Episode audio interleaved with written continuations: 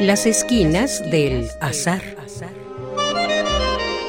Todo encuentro casual es una cita y toda cita una casualidad. Diálogos con Oscar de la Borbolla.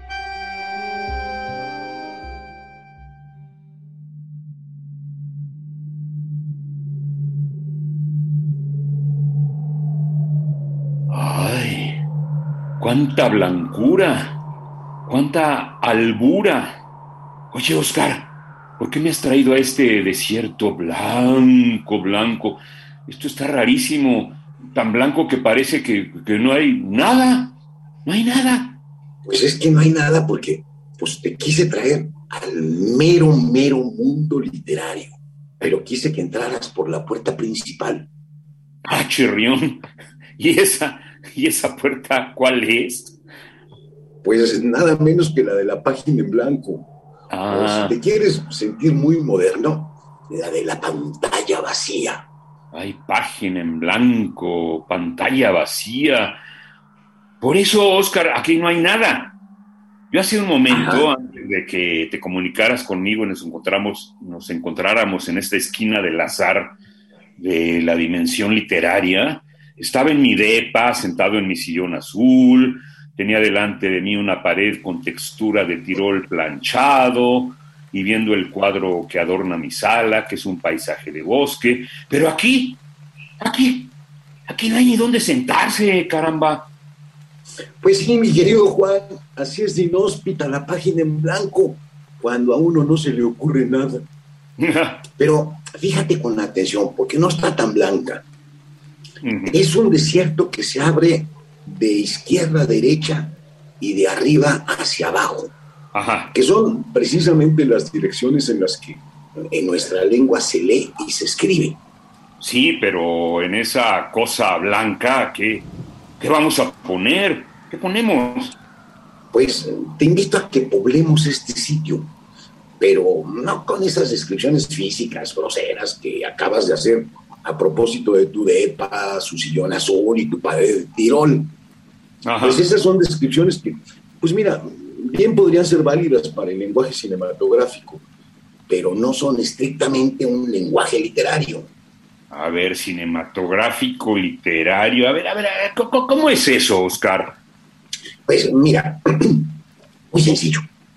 La descripción de tu depa, la que acabas de hacer, parece como de guion de cine. Ajá. Es una descripción física. Depa azul, pared de tirol planchado, cuadro con paisaje de bosque, Juan sentado.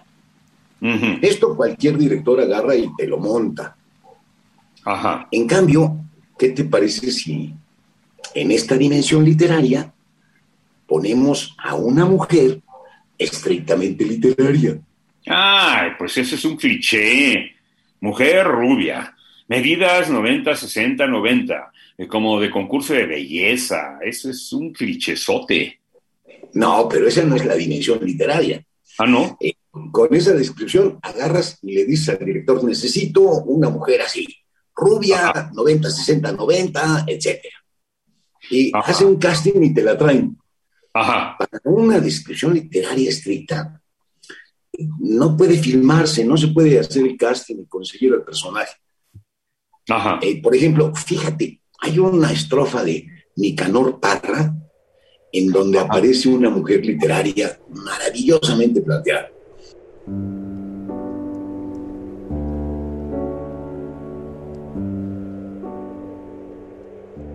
Juro que no recuerdo ni su nombre, mas moriré llamándola María, no por simple capricho de poeta, por su aspecto de plaza provinciana.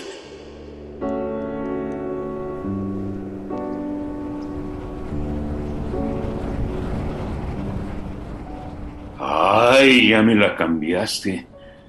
Ay, hasta parece que la estoy viendo. Con esa cara, con ese rostro. Obviamente tiene que llamarse María.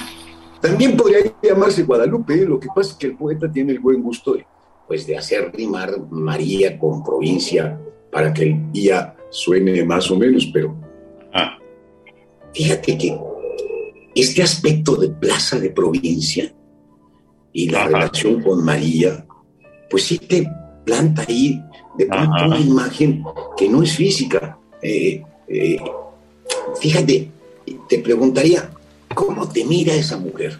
Vamos a agarrarnos a Vicente Guidobro.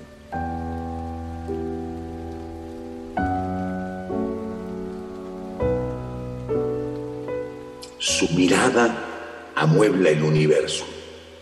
Se hace más alto el cielo en su presencia.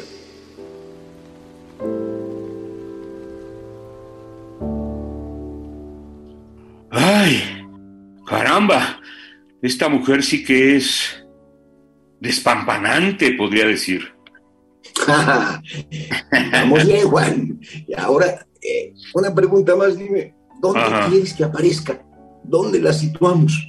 Eh, a esta mujer despampanante la situaremos en eh, algo verde, en un parque. Órale. Pero que no vaya a ser un parque así con una imagen física, sino literaria. O sea, no me vayas a proponer el parque hundido. No. Sino, eh, un parque, mira, déjame ver. hay un parque muy bonito de Javier Villaurrutia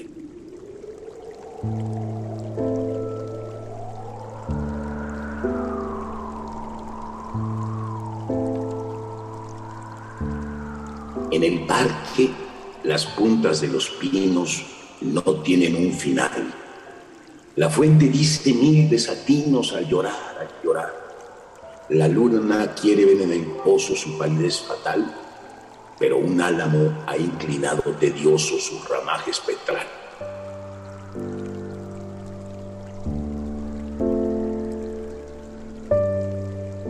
¿Qué tal? ¿Ya viste el parque?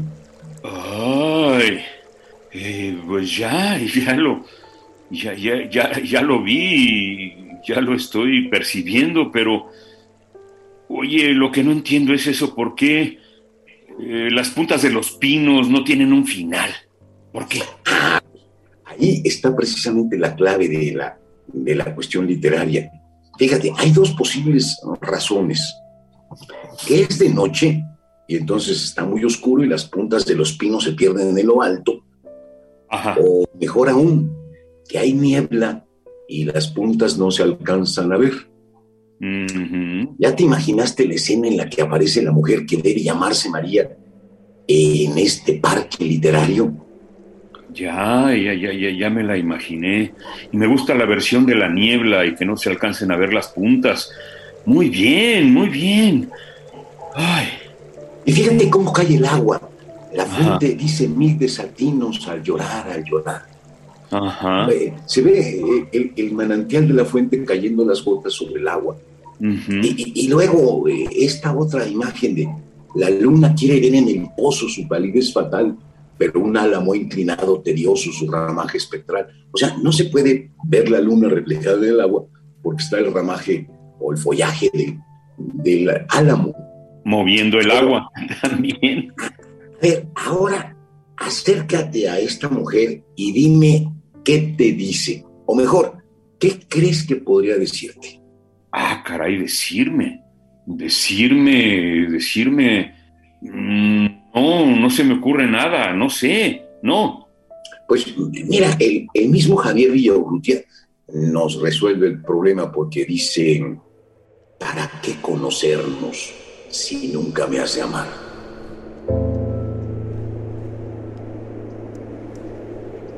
¡Ay! ¡Ay, no, no! No, no, no, pues después de todo, todo lo que me has llevado y ahora este golpe, ¿eh? ¿Pero qué golpe? No, no, no. Es que se me hace que no solamente la estás viendo, sino que estás interesado en ella más allá de lo prudente. Ay. Pero, a ver, ¿y tú qué le contestas? No, no, no, pues no le contesto.